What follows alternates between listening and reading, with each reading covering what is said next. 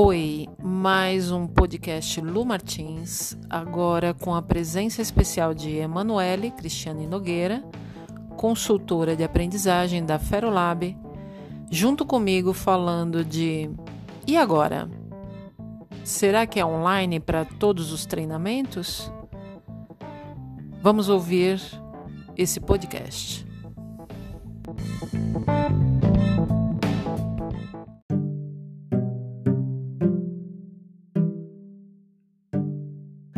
Os cursos universitários têm explorado cada vez mais, né, essa, essa forma, essa, essa possibilidade de usar recursos remotos também. Mas ainda havia essa premissa de que a aula presencial ela, ela dá conta de atender uma série de necessidades do aluno. E aí traz uma questão importante em relação ao presencial. O que, que o presencial, muitas vezes, por uma questão de tempo, recursos, é importante a gente sempre trazer isso. E vocês que estão assistindo também, fiquem à vontade para trazer contribuições também, para enriquecer a conversa. Mas o que, que esse presencial fez, o que, que o presencial tem feito que, que meio que prestigia essa atenção, né? Se a gente entender que a, que a atenção do, da pessoa é o maior ativo do mundo, como é que esse presencial se, se posiciona de um jeito que transforma? É muito interessante a gente observar que o Discovery tem, os Discoveries têm feito documentários incríveis a respeito de história, geografia, é, literatura, tem verdadeiras obras de arte que a gente tem disponível nos canais, no YouTube. E quando a gente pensa no presencial, na sala de aula, no ensino tradicional, como que aquilo que é conceitual, aquilo que, que o aluno pode absorver para um outro meio, pode ocorrer como preparação para essa aula presencial, porque uma das competências que a gente tem visto e das grandes tendências é que os alunos consigam dar conta de problemas complexos. Então, a sala de aula, o momento presencial, será que poderia ser um ambiente em que as pessoas poderiam exercitar esse pensamento sistêmico, de resolver problemas, resolver situações que são atuais, porque a gente vê que os problemas estão cada vez mais complexos e imprevisíveis. Porém, o mindset, o mapa mental, o modelo mental pode ser diferente, pode ser outro, né? Sim. E você tocou num assunto bem bacana, Manu, que é falar, você falou assim, o ativo, o maior ativo do mundo é a atenção, ter atenção das pessoas. Como que você vê a atenção dentro do ambiente é, tecnológico, né, ambiente digital, e uma atenção no ambiente real, onde as pessoas estão ali juntas no mesmo espaço? Como que você vê essa, essa questão? Primeiro é aquela, aquela destruição momentânea da ideia de controle, né? Porque quando você coloca o aluno na sala e você pede para que ele se sente e ele te ouça, né, essa arquitetura de aprendizagem voltada para o facilitador, ela parte de uma, de uma certeza um pouco. É, de uma certeza esquisita, porque você acredita que a pessoa está prestando atenção em você, né? Sim. E aí, quando você imagina, por exemplo, um conteúdo, um conteúdo online que seja muito interessante, e que ele prenda atenção, ou uma aula presencial que seja muito interessante, que prenda a atenção do aluno, aquela velha cobrança de pessoal, silêncio, vamos ouvir aqui, o que está acontecendo? A atenção por si só ela acontece, né? Ela, ela, ela meio que funciona de um jeito mais fluido. E tem também questões voltadas para aprendizagem no coletivo, aprendizagem coletiva, como as pessoas podem interagir para aprender, como que a gente está fazendo agora, né?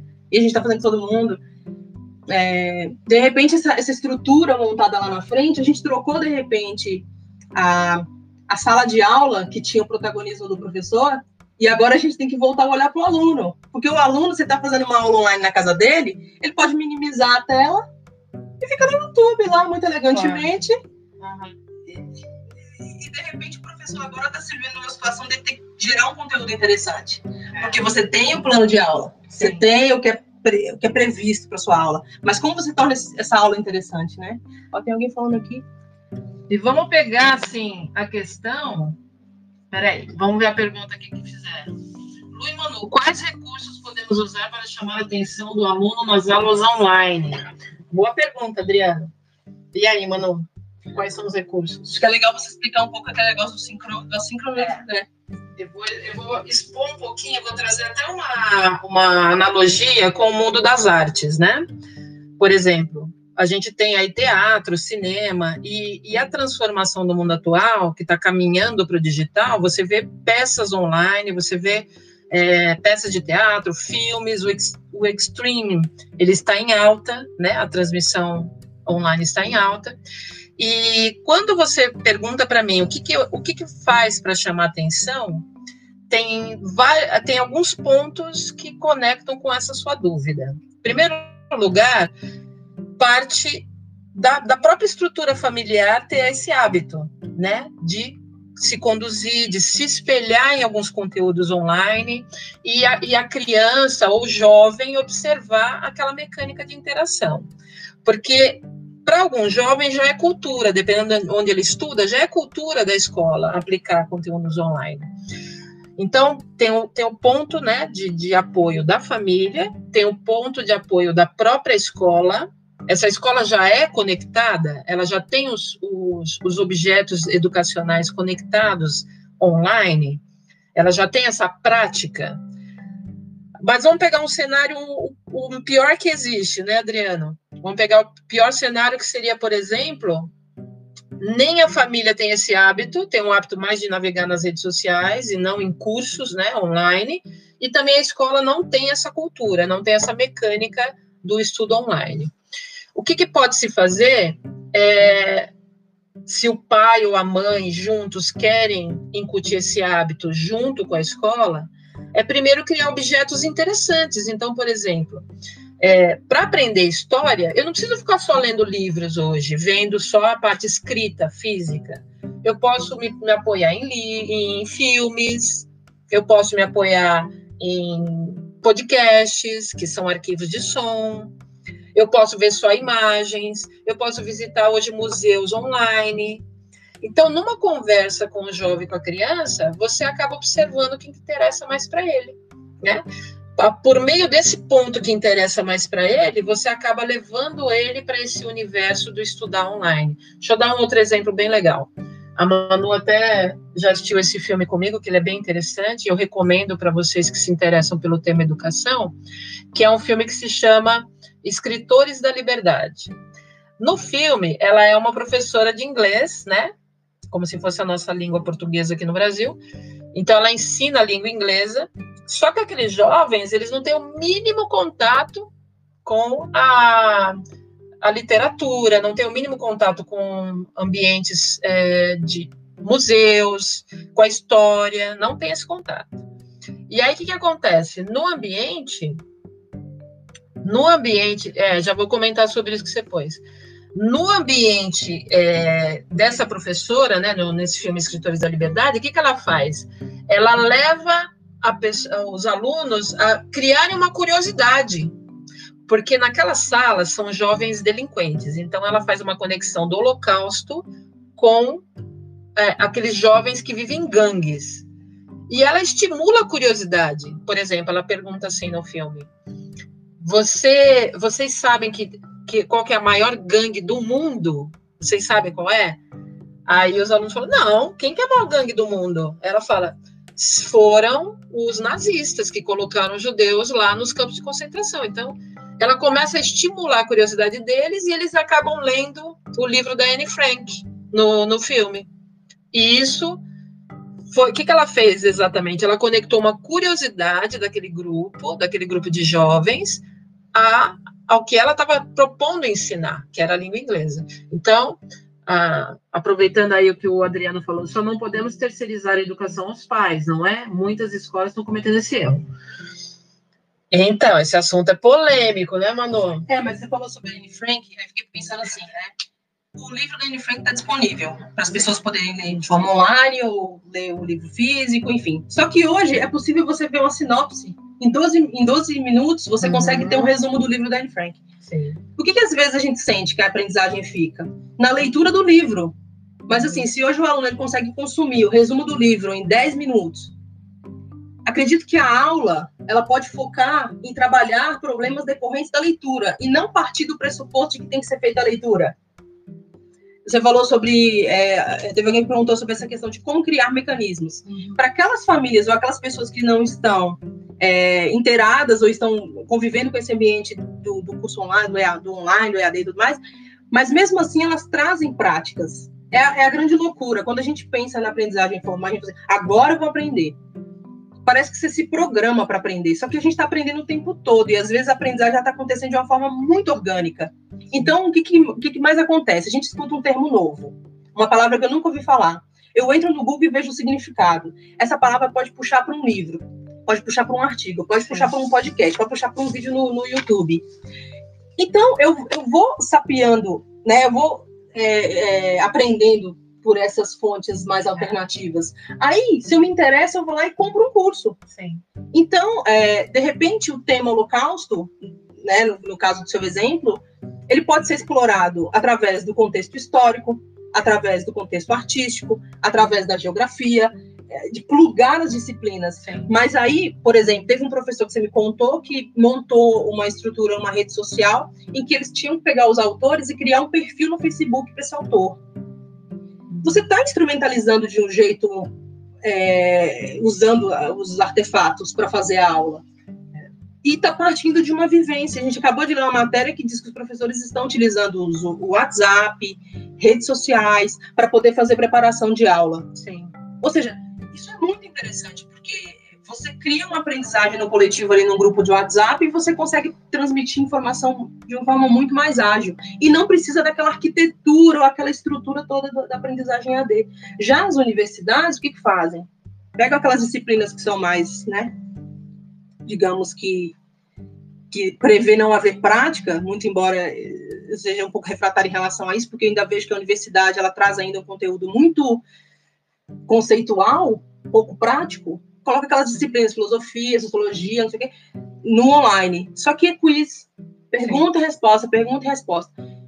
E, e tem muita coisa para explorar. Você pode pedir para um aluno, por exemplo, ao invés de você pedir para que ele, ele leia a respeito de um tema da história, sei lá, a Terceira Guerra Mundial, é, é, a Segunda Guerra Mundial, e você não precisa pedir para que ele leia a respeito da Segunda Guerra Mundial. Ele pode montar um canal no YouTube, ele pode montar um vídeo montar um podcast para falar da Segunda Guerra, sabe? Mas eu acho legal, Manu, a gente também trazer essa questão que o Adriano pôs aí, trazer, né, um pouco mais, com um pouco mais de ênfase, a questão do terceirizar a educação aos pais. Eu até queria entender com ele o que, que é, o que, que ele compreende dessa terceirização, porque é, a escola, ela tem um papel na sociedade, né? Se você observar dos pontos de vista jurídico, dos pontos de vista até filosófico, religioso. A família tem uma, um papel importante, né? Na condução da educação dos filhos. Inclusive, hoje você ouve muito falar em, em homeschooling, né? O homeschooling é quando a família se propõe a ensinar a criança dentro do ambiente familiar, certo? Então, na verdade, não, não vejo como respondendo, acho que eu vou tentar responder um pouco a sua pergunta, Adriana, mas assim, não é terceirizando a responsabilidade, mas é algo feito. Oi, Vanessa! É algo feito em conjunto, né? A família com a escola.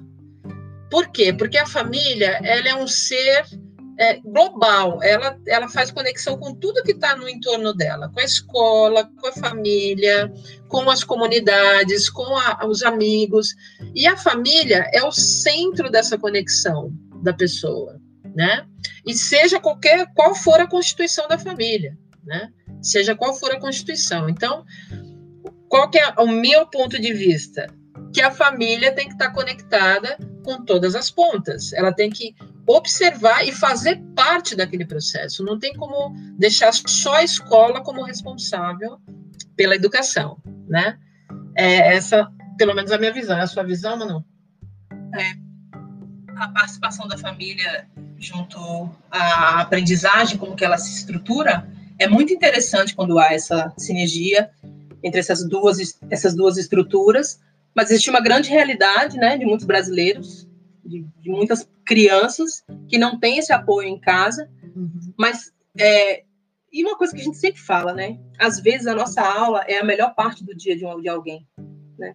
Às vezes a família não tão estruturada, ou a família não tão abastada, ou tão esclarecida, conectada, ela vai se distanciar dessas responsabilidades inerentes ao fato, né, de, de, de ser aquelas pessoas que primeiro provê a criança das primeiras instruções, a visão de mundo.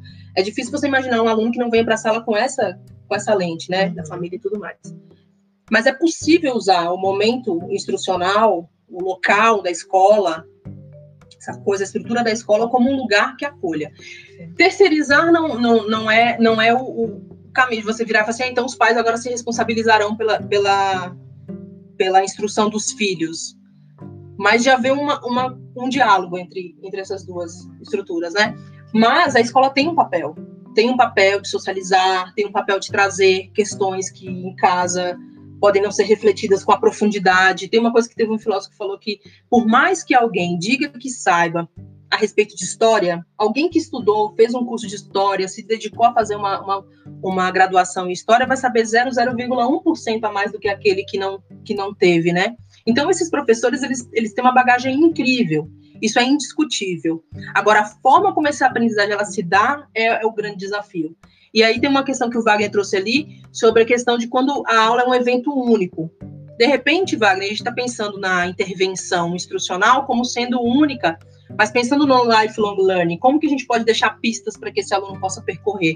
Numa aula única, por exemplo, que eu vou trazer uma metodologia, uma ferramenta metodológica que vai impactar o presencial, eu posso criar, de repente, é, preparação dessa aprendizagem, eu posso, de repente, disponibilizar alguma coisa para ele poder ler, para ele poder consumir, e depois também, como é que ele aplica isso lá na frente, né? Porque existe, às vezes, uma dificuldade em conectar o que a gente aprende com o que a gente realmente precisa para a vida. É. Né? E, e no, no, fim das contas, entra muito em, em, contato com um livro que a gente sempre leu, né? A gente lê como, como um norte, que é As Doze Forças Inevitáveis, que vai falar sobre os eventos, né? E a remixagem dos conteúdos. Se, de repente, é, a nossa aula ou a, ou a explicitação do conhecimento está acontecendo através de uma plataforma e ela se esgota ali, é, por exemplo, o que, que o online é capaz de fazer, né? O que, até onde ele pode ir? Uhum. Ele tem limitações, assim como o presencial vai enfrentar limitações também. Mas é a gente se provocar. O que, que eu estou fazendo na frente dessa turma? O que eu estou fazendo na frente desse aluno que a máquina não poderia fazer? Porque daí sobra tempo a gente fazer aquilo que é essencial humano. Sim dessa conexão de, de você resolver problemas, de você instigar, provocar. Sim. É possível provocar pelo, pelo, pelo, meio, pelo meio remoto, por uma, por uma. É possível, mas a, ainda é necessário haver essa conversa. Só que essa interação pode ser diferente, pode ser através de um fórum, através de uma moderação, de, de uma conversa. Né? Agora, tangibilizando um pouco mais tudo isso que a Manu falou, e aí eu não sei se responde, respondeu a, pergunta do Wagner, né? É, nós tangibilizamos a, hoje a, o objeto educação, né, o objeto de estudo, por meio de várias ferramentas.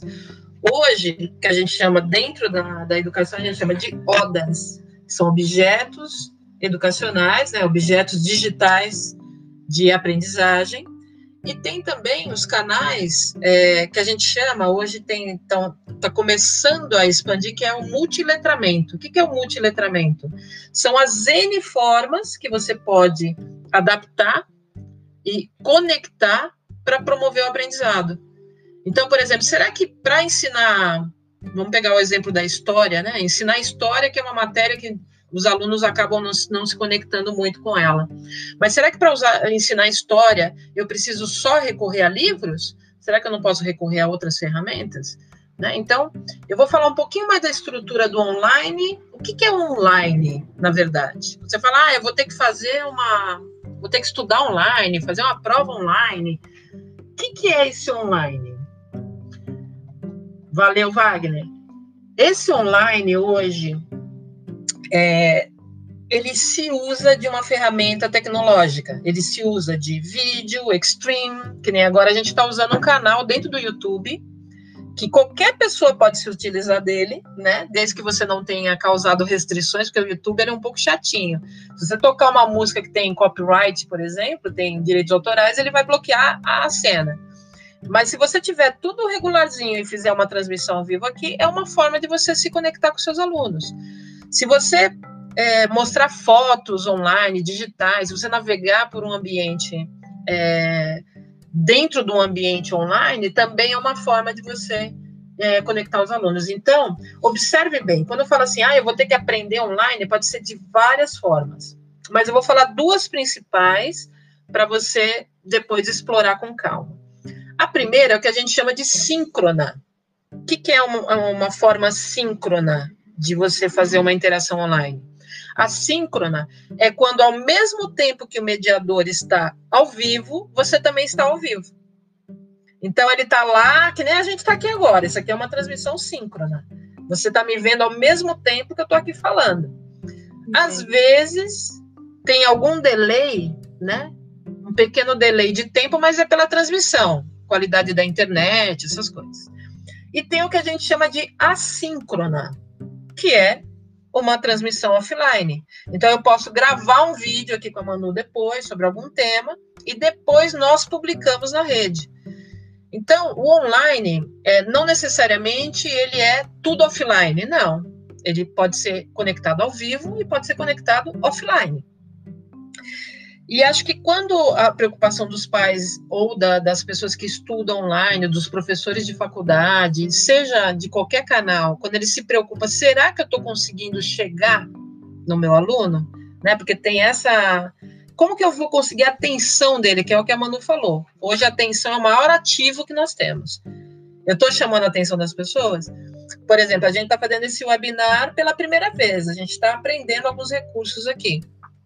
E será que a gente está conseguindo chamar a atenção que a gente queria? Não sei. Pode ser que no primeiro webinar não tenha um público tão grande, pode ser que no segundo eu coloque outras ferramentas para poder chamar atenção. Para vocês terem uma ideia, e acho que até vale a pena quem tiver curiosidade, eu publiquei um curso online sobre gestão de pessoas, gratuito. Então você entra lá na, na, na minha plataforma de cursos, e ele é um curso 100% gratuito e 100% online. Por meio do Simpla, foram mais de 800 inscrições. Dessas 800, metade, mais da metade um pouco, foi para a plataforma do curso. E pelo menos 30, 40% dessas que foram para a plataforma concluíram o curso. Então, dá para a gente ter uma ideia de comportamento do que chama atenção. Primeiro, eu percebi que o tema chamou bastante a atenção das pessoas. Por quê?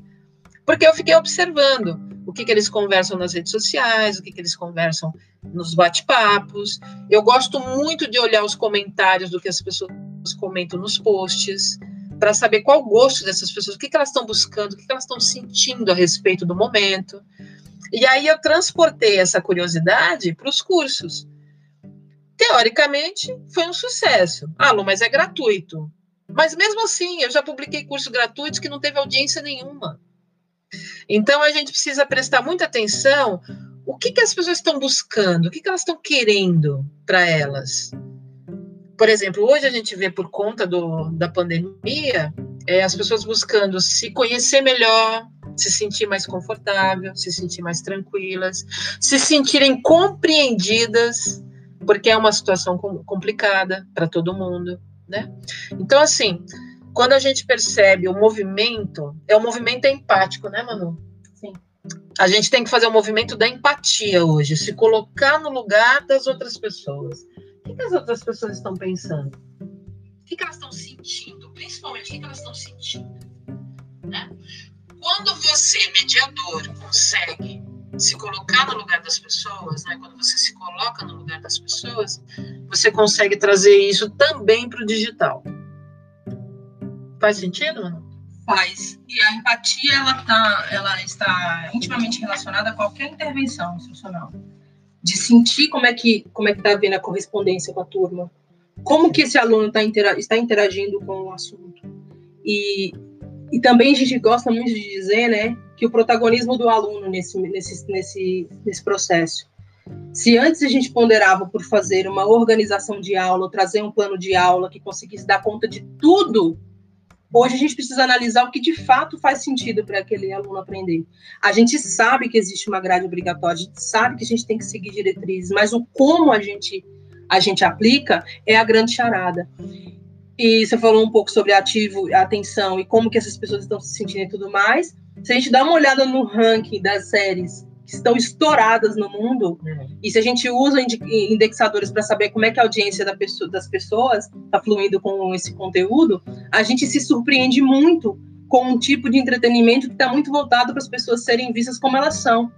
Teve um documentário do fenômeno lá, né, da Casa de Papel, que eu adoro, que eles, eles dizem que os, uh, o grande sucesso da série estava intimamente ligado ao fato dos, dos assaltantes serem muito humanos. Então, essa identificação que o aluno faz com o professor, como que ele se identifica com esse mediador, facilitador da aprendizagem, é muito grande, na medida em que ele consegue se conectar de um jeito único com eles. Dá para fazer isso num ambiente não tradicional, e, e no tradicional levar para a sala discussões, debates, o que, que, pode ser feito, né? Sim. Você falou sobre uma questão interessante esses dias, sobre a gente recebe, às vezes, um plano de aula que nos nivela muitas vezes por baixo, né? Uhum. Não reconhecendo a diferença de regiões, que de repente um professor aqui de São Paulo tem uma realidade diferente de um professor num outro lugar do Brasil, mais remoto e, e, não menos conectado, é, essa é uma falácia, dizer, é, é, precipitado dizer que alguém que mora num lugar mais remoto não vai ter os mesmos acessos, né? Mas eu estou dizendo, por exemplo, em relação à arte, trazer as pessoas para dentro dos museus, isso e aquilo. São Paulo oferece uma série de possibilidades, mas aquele mediador da aprendizagem inspirado, ele vai se servir de recursos que ele tem disponível à mão para fazer uma aula diferente. E a, e a questão do celular e aí eu preciso dizer, né, que como uma grande parte das pessoas que eu conheço, a gente já chegou a dizer para os nossos alunos desliga o celular e presta atenção. E, e, hoje a gente já mudou um pouco esse discurso, esse alinhamento, é dizer o seguinte: utilizem o celular nos momentos em que, em que nós acordarmos. Uhum. Uma outra questão também que aparece, né? Porque agora eu estou falando como aluna, não estou falando como, como mediadora, facilitadora, o que, que quer que seja. Era engraçado que os acordos eram feitos na escola no primeiro dia. Então, quando eu estava na escola, no fundamental, no médio, o professor ele vinha fazer os acordos que iam vigorar para o ano todo. Depois eu fui para o campo, para o momento universitário, e aí o professor apresentava a disciplina, né, o tema e as regras, né, as boas práticas. E a gente precisa trabalhar nesse, nesse mundo transformado com a questão do VUCA, né? Do volátil, do incerto, do complexo, do ambíguo. E as coisas elas estão são passíveis de mudar. Então, esses acordos também podem ser transformados, podem ser flexibilizados. Então, se no momento é, da aula o celular não é a melhor ferramenta para ser usada, a gente vai encontrar um momento em que a gente possa integrar o celular a esse momento de aprendizagem. Porque daí a aula se tornando interessante, ela meio que prende a atenção do aluno por si mesma. Sem haver esse controle, né? E aí, aqui, mano, o Adriano também fez uma pergunta: podemos usar algum recurso para avaliar a empatia? Sim, e aí? Sim, tem um. Eu vou. Se eu, se eu cometer alguma impropriedade, vocês nos ajudem aí. Mas a gente já tem trabalhado empatia como sendo um dos skills importantes para aprendizagem. Porque é, a gente está trabalhando com STEAM, né? Aí teve alguém que viu, ah, o STEAM, Pati, você trabalhar ciência, tecnologia, engenharia, é, matemática, arte e empatia. Não é a resolução do problema também, é o olhar sistêmico e ver o outro como que a gente consegue conectar aquilo que nos é mais pragmático com o pensamento no, com o outro. É possível colocar assim, e aí a gente sempre utiliza, né? Faz uma intervenção. Vamos supor, a gente vai aplicar uma aula, a gente aplica aquele, aquele exercício e a gente observa como os alunos se correspondem. A gente pede para que eles formem grupos, montem squads, Sim. e aí a gente observa o comportamento desses alunos no meio. E aí a gente consegue trazer para discussão depois, que a gente chama de ciclo de aprendizagem vivencial. A gente traz para discussão, a gente vira e fala assim, tá, você focou na resolução do problema, mas em nenhum momento você se perguntou como o outro se sentiria em relação a essa solução.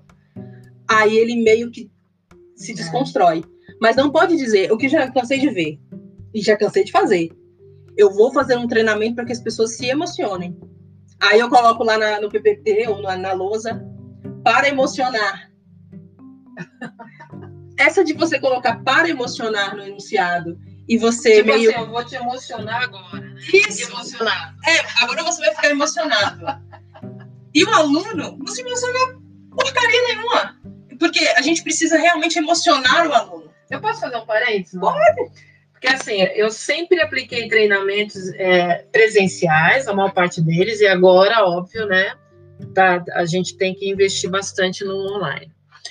E quando o mediador, o facilitador, ele chega diante da classe dele, é impressionante como na maioria das vezes, a gente percebe essa não conexão, né? Do mediador com o seu público. Em primeiro lugar, por exemplo, é uma coisa muito simples, é empatia, pegando um pouquinho o gancho da Adriana, e até. Oi, Marcos, tudo bem? Obrigado, valeu. Marcos do Sebrae está aqui com a gente também. E aí, o que, que acontece? Quando você pega questão empática, você fala assim: puxa, eu estou dando aula às sete horas da manhã para esse grupo. O que, que primeira pergunta que se faz? Como que essas pessoas estão se sentindo às sete da manhã aqui na sala de aula? Pode ser uma sala de aula para ser presencial, pode ser online também, não, não importa. A pessoa está ali presente, né? E aí a pessoa pega e se pergunta: como que essas pessoas estão se sentindo? Uma maneira, Adriano, de medir, né, de avaliar a empatia, tanto de quem é mediador, principalmente de quem é o mediador, né, quem é o facilitador, é o quanto ele se coloca no lugar do, do outro e verbaliza isso. Então, por exemplo, eu entendo que vocês estão aqui, nossa, sejam bem-vindos, eu entendo que vocês vieram aqui, tiveram que acordar super cedo para estar aqui, muito obrigado por terem vindo, né?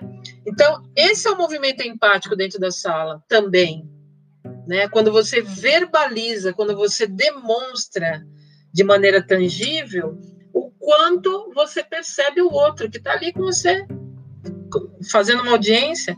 Então, por exemplo, todo mundo que está aqui com a gente nessa nesse momento é, de conexão sobre esse assunto, por mais que o assunto seja online, ele não pode ser frio, não pode ser é, se despir da empatia. A empatia faz parte do processo de aprendizagem, né?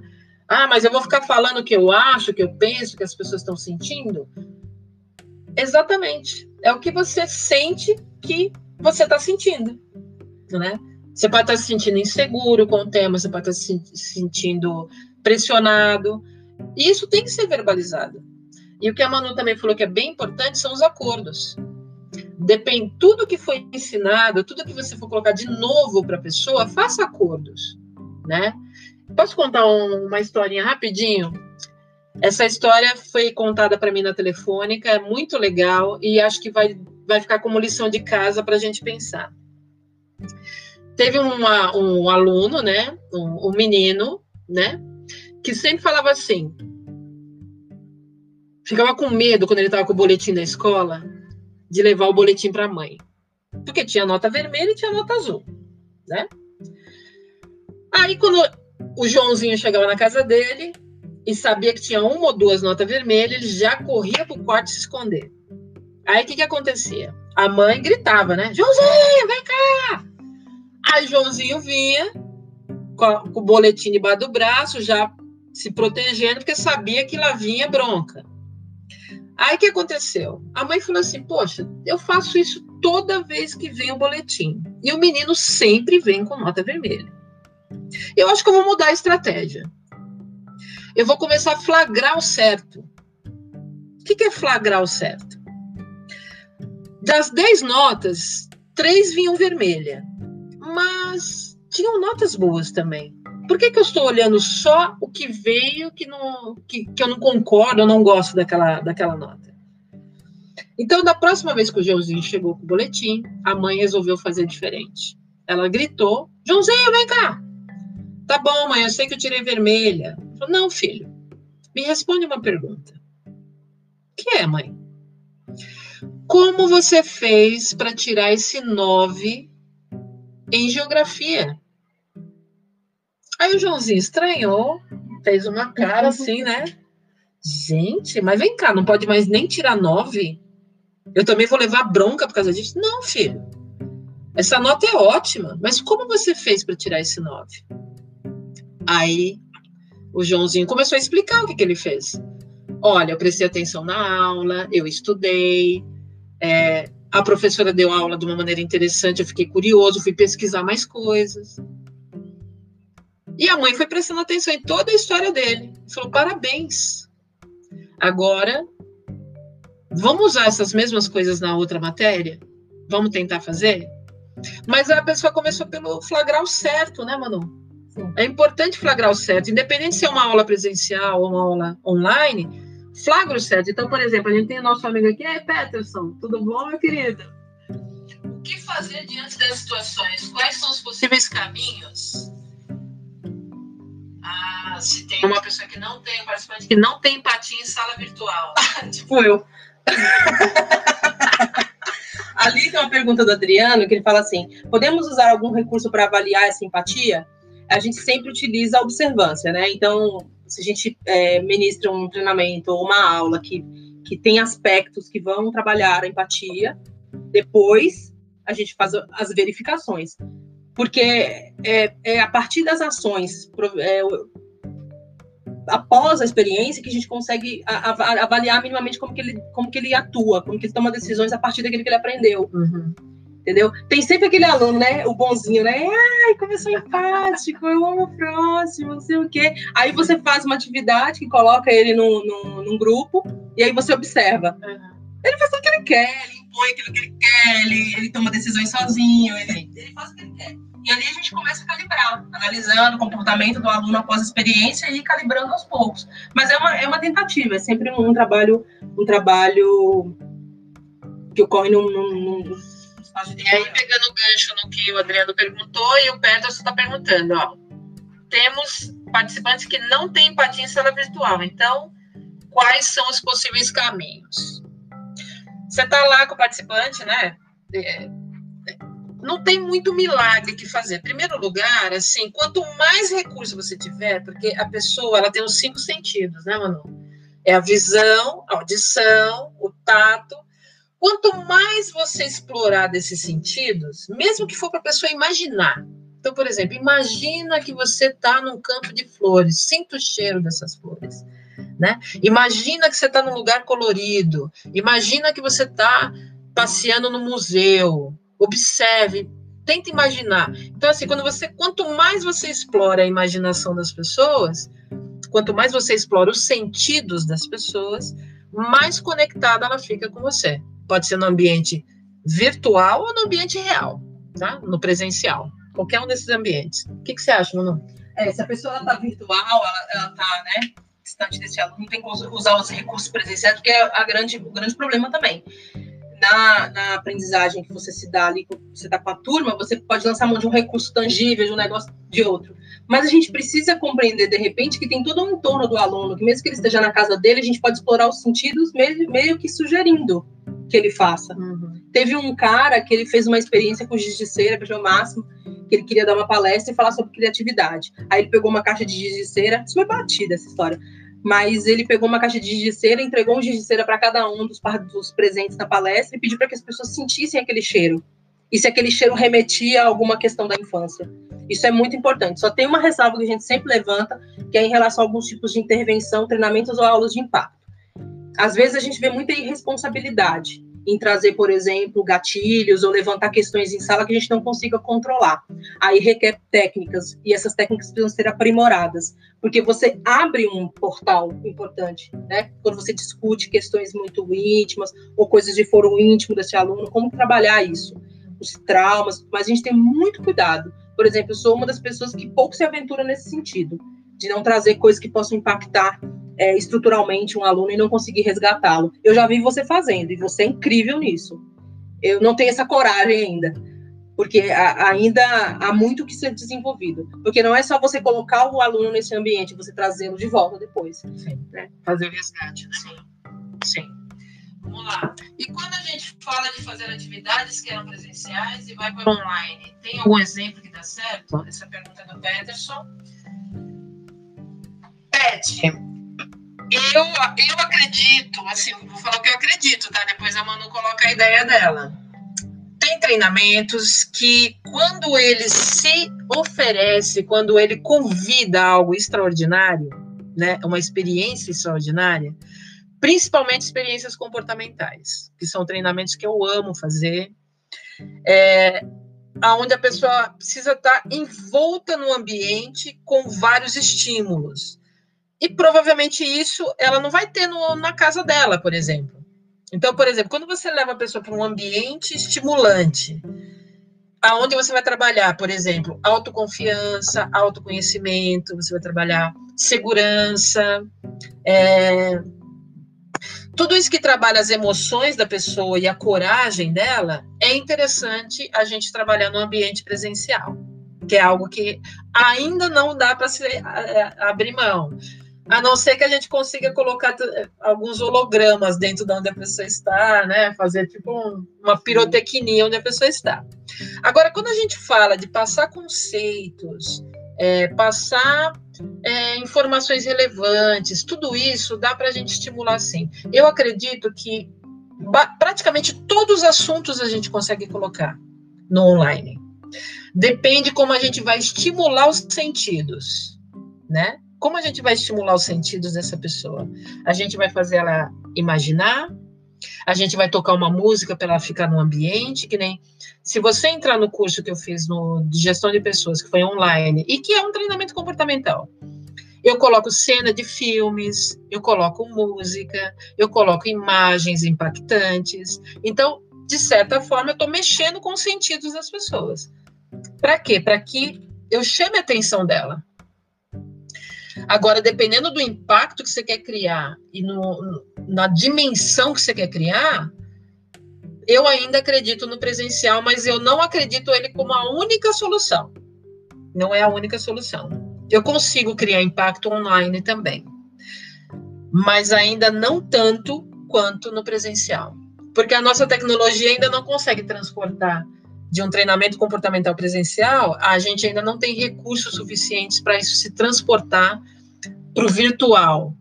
Eu acho que, para você ter uma ideia um pouquinho do que eu estou falando, você já deve ter assistido, é um filme que está na Netflix, chama Her, né? Ela, que é um cara que se apaixona por uma inteligência artificial. Tá? Então, vale a pena ver o filme, assista, para você ter um pouquinho da noção do que a gente está falando aqui. Né, Manu? É, eu vou discordar um pouco. Só vou polemizar. Nesse filme, nesse filme que você fala, que você, que você trouxe como exemplo, né? Você vê a interação humana com a máquina. E assim, de alguma forma, o humano, nesse exemplo do filme, ele se sente muito confortável com a máquina. E hoje tem muitos jovens e muitos adultos que estão levando uma vida virtual muito promissora e que ele vê nas relações virtuais uma segurança que às vezes a interação humana não traz.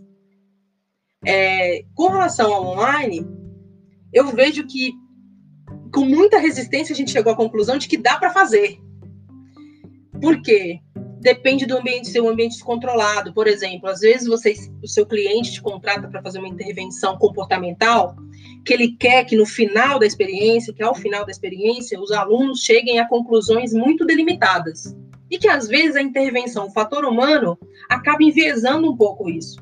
Então a gente tem utilizado muito esses recursos para poder garantir que, o, que, o, que, o, que a conversa chega na ponta do jeito que ela saiu. Só que tudo vale é audiência.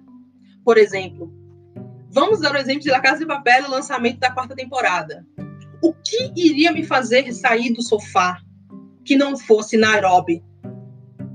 A menos que fosse a, a Flores, a, a, a atriz, aparecendo na minha garagem.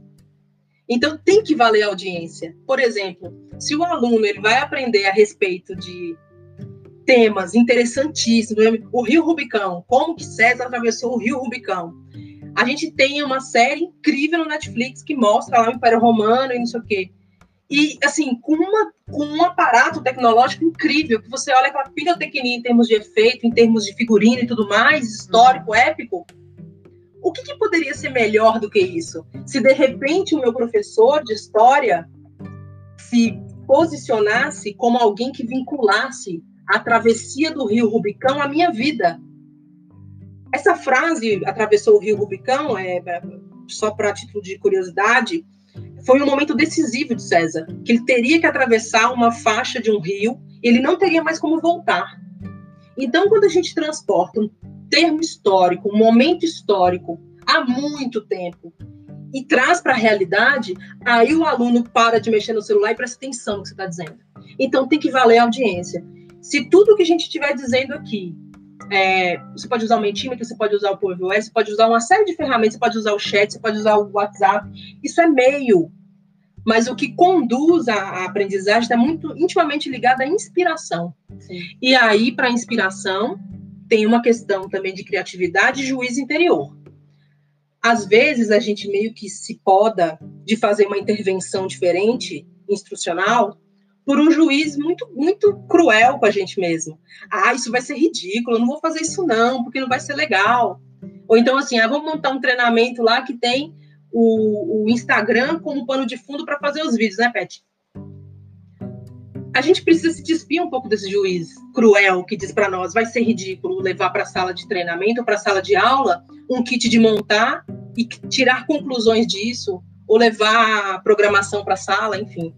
Então, por tudo isso que que é, é, possível imaginar o online. Estão perguntando qual, aqui no Instagram estão perguntando qual é o nome da série que fala do Império Romano. A série, boa. Império Romano, ela está disponível no Netflix, e aí tem, tem episódios que vão falar de César, vai falar de Calígula, e também tem, eu acho que Augusto também tem, um, tem umas. Um, é. Episódios no Instagram aí, ó, tô vendo, tá, tá, tá, o pessoal aqui tá bombando, ó, tá bombando. É muito bom, é muito, muito, muito legal. Bom, o que, que, que a gente vai, vai concluindo, não concluindo, né? Vai se provocando que não adianta negar o online. Não adianta, tá? Não adianta, é bom a gente aprender junto, que nem a gente está fazendo aqui, é como usar da melhor forma possível. Vamos ver outras perguntas surgindo aqui, ó. Se a gente acha que os artistas deixam algum aprendizado? Sim. Ah, vou dar um exemplo da Ivete. É. Ivete adora. Ivete Sangalo. Tava todo mundo montando um monte de shows, lives, com uma super infraestrutura. A Ivete me ligou para falar disso, eu achei massa. Ela resolveu cantar de pijama. E aí teve uma menina que publicou um, um, um texto lá no, no, Facebook falando sobre a empatia de, de Ivete Sangalo. Aí respondendo a questão de empatia. Ivete Sangalo, uma das maiores artistas do Brasil, não importa o ritmo, tem pessoas que gostam de outros ritmos, mas isso não interfere no fato dela ser uma pessoa super, influência, super, influ, super influencer. E ela resolveu fazer uma apresentação muito simples na, na, na cozinha da casa dela, priorizando a voz dela, em detrimento de todo um aparato tecnológico. Isso é um ótimo exemplo de um artista com uma grande, uma grande quantidade de fãs, mas mesmo assim ela foi empática em fazer um show e curtir com a família dela da forma como a maioria dos brasileiros iria curtir. E isso aí é um convite. De repente, a gente foca muito na parafernália. E o digital é um modo de ver, não é o, não é o device, não é o, o, o aparelho para ser digital. As pessoas priorizam a simplicidade. Né? Exato. Dá para fazer intervenções simples através das plataformas, mas que priorize a qualidade do conteúdo, a qualidade de como a gente impacta as pessoas. É isso mesmo. E se colocar muito humano. O que, que acontece? Da mesma maneira. Eu acho que não adianta você mostrar o que você não é. Isso, porque as redes sociais, uma hora ou outra, ela transporta o que você é de verdade. Ah, legal! Teve um negócio que a gente estava falando sobre isso, que é o seguinte. É, eu estava fazendo com o Pets hoje à tarde, essa questão do. E quando você não é mais então interessante, porque você não está num restaurante que você pode fazer uma foto de um prato caro, o que, o que sobra é a interioridade. Então, o que esses professores podem deixar de legado para os alunos está intimamente ligado à maneira como ele pode impactar positivamente, inspirando esses alunos. Não o meio é a coisa que mais se, se, se reestrutura, né? Mas é de se colocar aprendizes. Se a gente está falando que o aluno é protagonista da aprendizagem, o professor sai também dessa posição muito de, de norte, muito de oráculo. E o aluno pode ensinar o professor. O professor entra nessa plataforma aqui e vê. Então, deixa eu aproveitar essa fala sua e, também complementar a dúvida do Peterson. É, se, a gente, se a gente teve, né, com as lives dos, dos artistas, a gente deixa algum aprendizado. Eu acho que nós, pessoas comuns, estamos deixando muito mais aprendizado para eles, né? Eles estão reaprendendo a se apresentar, enquanto que a gente que lançou uma tendência nós, pessoas comuns, anônimas, que estamos lançando tendência de como vale a pena se apresentar. Então a Globo está reaprendendo, o artista mais bambambam bam, bam, que a gente percebe por aí está reaprendendo. E muitas vezes é muito difícil você sair daquilo que você achava que era inatingível, como um artista às vezes se coloca, entre ser popular para todo mundo, acessível para todo mundo, a linguagem acessível para todo mundo, né? que linguagem a maioria das pessoas consegue entender, consegue compreender e consegue capturar. Eu acho que o grande, partindo do que a Manu trouxe, que hoje o ativo é como você chama atenção, é como você se comunica, como você se expressa, de maneira simples, acessível. Hoje não importa, para o público em geral, não importa as suas, as suas credenciais. Importa para o meio que você está, óbvio, né? para a empresa que você trabalha, mas para o público não importa, importa a mensagem, se a mensagem que você está passando é genuína, por que, que a gente vê aí no carnaval, no, nos três, quatro últimos carnavais, pessoas anônimas, muito simples, pessoas humildes, fazendo o maior sucesso com músicas, com três estrofes? Porque hoje a gente valoriza aquilo que é genuíno, aquilo que vem de coração, vem do seu coração para o coração das pessoas. Eu vejo que é isso que a gente valoriza. Né, Manu? É, e a questão também da, da, do compartilhamento. Esses dias eu li um texto que fala sobre o compartilhar é o novo salvar. Se a gente imaginar que a humanidade é um grandíssimo banco de dados, na medida em que a gente compartilha saberes, é muito, muito bacana, porque é um jeito de você imortalizar isso. Já cansei de ver jovens, adolescentes falando assim: pelo amor de Deus, não deixe esse vídeo sumir que é, de repente, uma intervenção engraçada, tudo mais, da Vodori, não sei o quê. Sim. Assim, por que que, por que, que a, a, o momento de aprender não pode ter meme? Por que, que o momento de aprender não pode ter um GIF? Por que a gente não pode morrer de rir, sabe, com o nosso aluno, sim, assim? Sim. Tem que ser uma coisa mais formal, agora vou falar sério. É, e, é claro, tem todo um rigor, né? Disciplinas que vão exigir do professor, do mediador, do facilitador, um rigor técnico acadêmico muito importante. Não é uma banalização da maneira como a gente compartilha saberes, mas é de uma adaptação muito sutil, de uma inclusão muito grande, uma vontade muito maior de incluir as pessoas do que de expulsar. E aí, nesse sentido, entra a questão que você falou do flagrar o acerto. Se o aluno se é, enxerga no professor uma estrutura humana, ele corresponde a isso de alguma forma, falar, não sei, né? É, não, tem muita certeza, é mano. É, a gente vê é, canais muito tradicionais, como a própria Globo, né? Os, os repórteres, né? Os jornalistas da, Gro da Globo, ou da, eu falei da Globo, desculpa.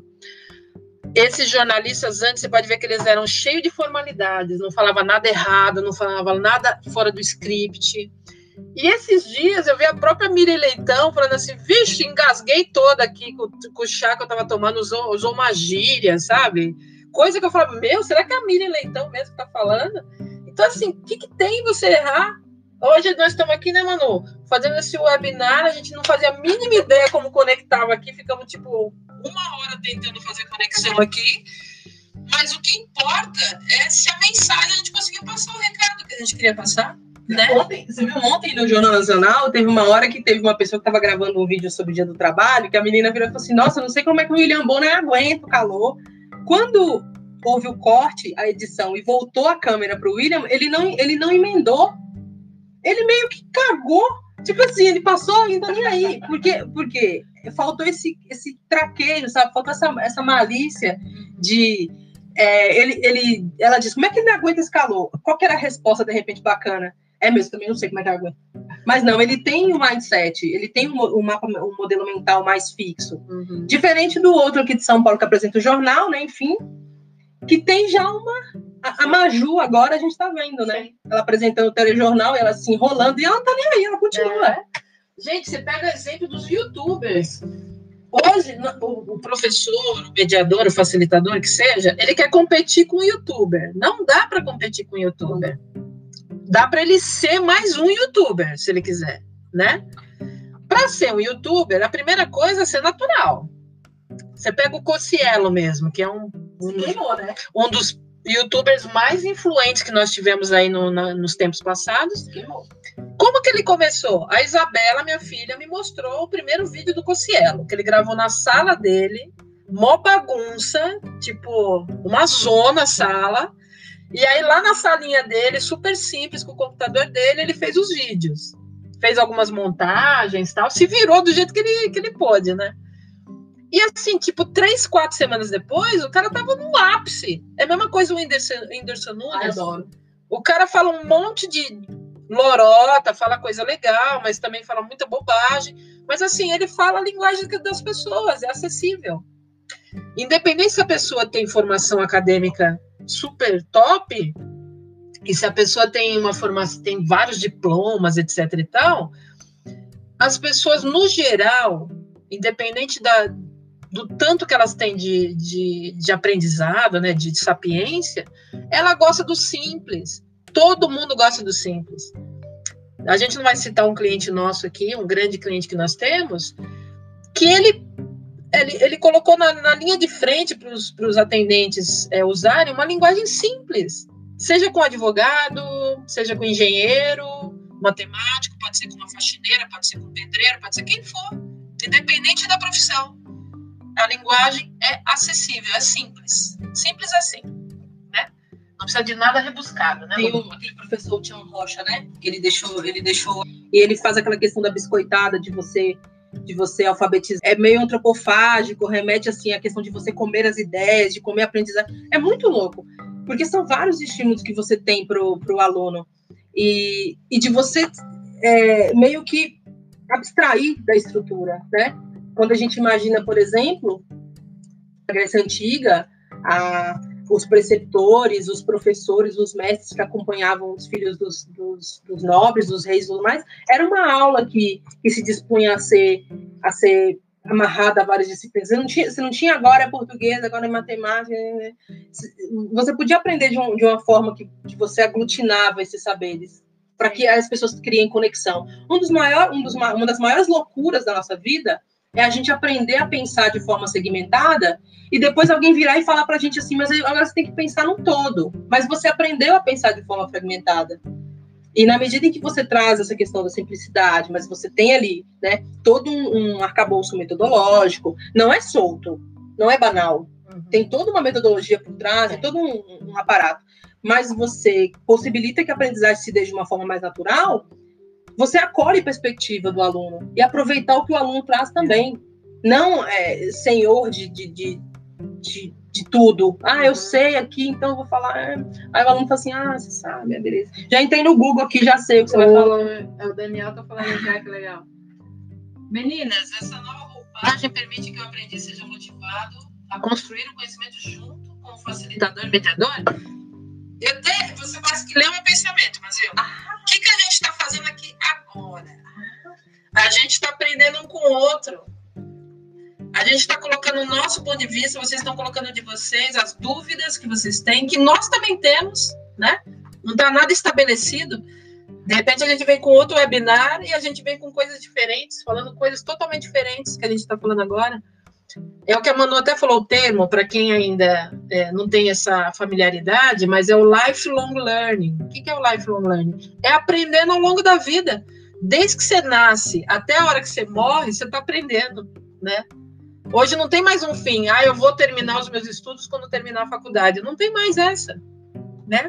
E outro, o aprendizado não tem mais, é, vamos dizer assim, rótulos. Eu preciso, depois da faculdade, fazer pós-graduação. Depois eu preciso fazer MBA, depois eu preciso fazer mestrado, depois doutorado. Né? né? Não precisa. Né? Basta você estar tá com a mente aberta para aprender. Compartilhar e contribuir o que você pensa. O Pedro está falando aqui que tem perguntas lá em cima. Vamos ver aqui, perguntas.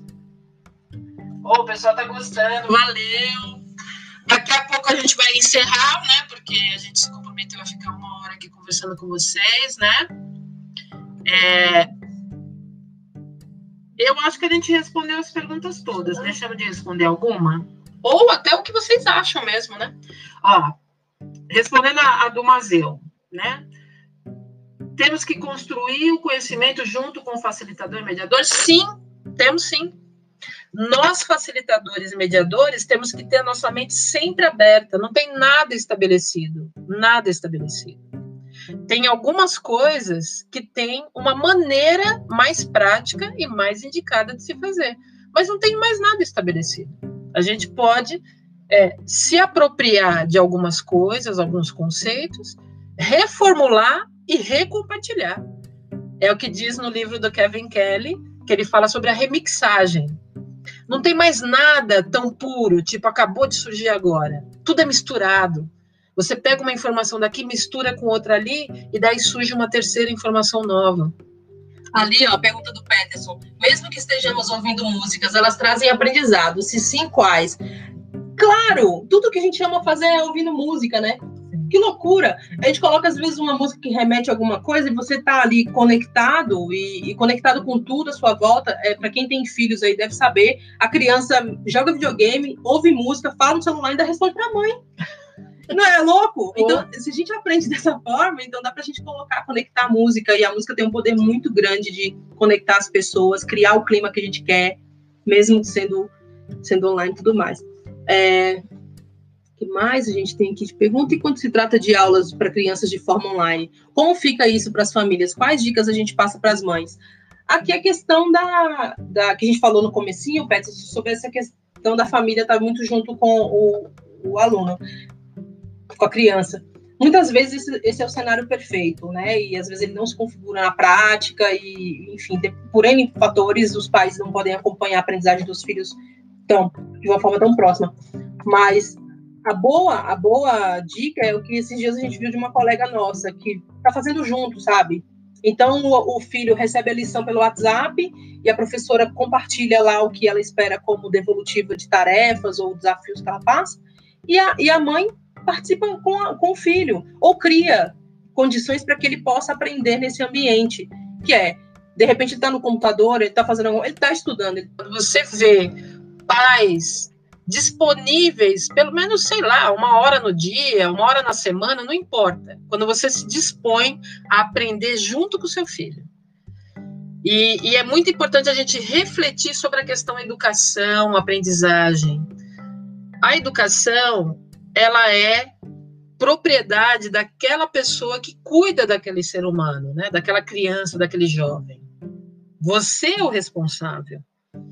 É, eu sempre gosto de trabalhar com esses conceitos, responsabilidade e culpa. A responsabilidade pela integridade do filho é dos pais ou do responsável, né? Agora a culpa por ele não ter aprendido o que você ensinou pode ser do meio que ele passou a conviver, as pessoas que ele passou a conviver, né? Pode ser na escola, não tinha boas companhias, ou na rua, não tem boas companhias, mas a responsabilidade é dos pais, é da pessoa que se tornou responsável por aquele ser humano, tá?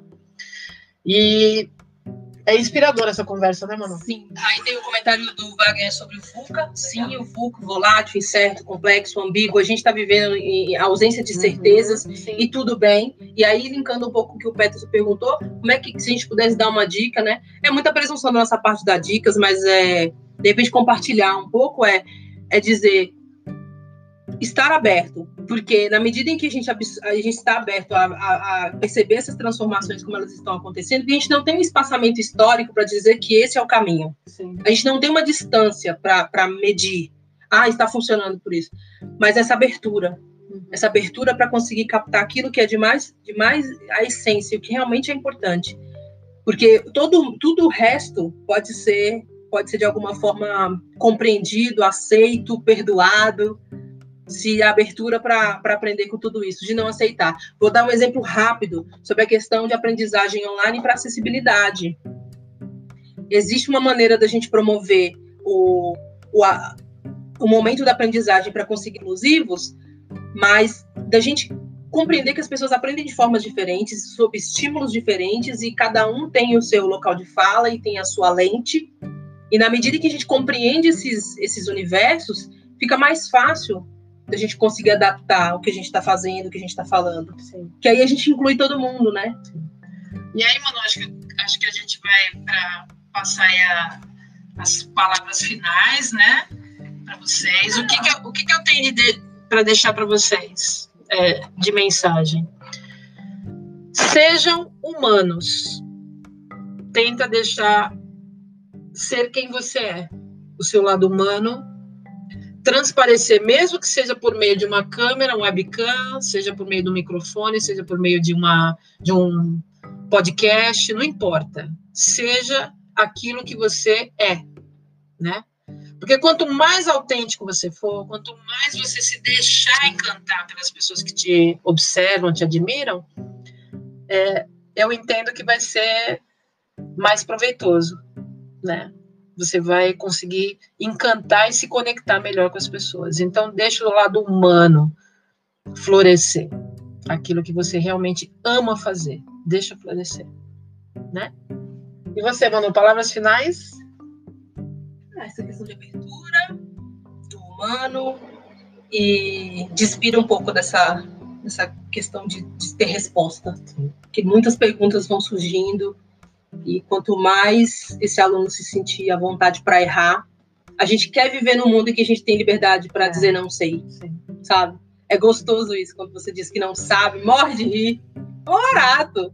Você vira pro seu aluno e fala, ah, não sei, não. Na minha época, se você virasse numa empresa e falava assim, eu não sei, era tipo motivo de chacota, não sei vocês, né? Mas hoje, meu, é super da hora você falar não sei. É lógico que não vai falar sempre, né? Mas quando eu fui assistir, por exemplo, a palestra do Yuval Harari, que escreveu Homo Sapiens, a gente foi na palestra dele e a frase que ele falou, tipo, umas três, quatro vezes, falou assim: não sei, não sei. Vamos pensar junto. Como é que faz, né? Não sei. Se essa live ajudou você ou não, se ela te deu alguns insights, a gente também não sabe. Mas a gente espera que você tenha curtido, né, Manu? Eu acho. E até a próxima, né? A gente vai fazer mais, que a gente tá adorando fazer isso aqui. Ah. A gente nunca, a gente nunca fez um negócio assim, né? Eu e Manu, a gente se conhece há mais de 10 anos, né, Manu? É então a gente nunca fez uma live ou algum tipo de situação dessa falando sobre treinamento, educação, que é o que a gente ama fazer, né? A gente nunca falou juntas. Mas acho que vai ser um exercício daqui para frente com mais né, frequência, né, Manu? Sim. Eu gosto muito de conversar e até gostaria de ter uma forma de ter uma interação assim, mais vocês falando e eu falando também. Mas... É, fazem algumas aí, convida a gente. É, convida a gente também para escrever. tá? Amamos vocês, vocês são demais. Um beijo para todo mundo. E a gente se vê na próxima live. Live não, webinar que é mais chique, né? um beijo para vocês, viu? Até a próxima. Tchau.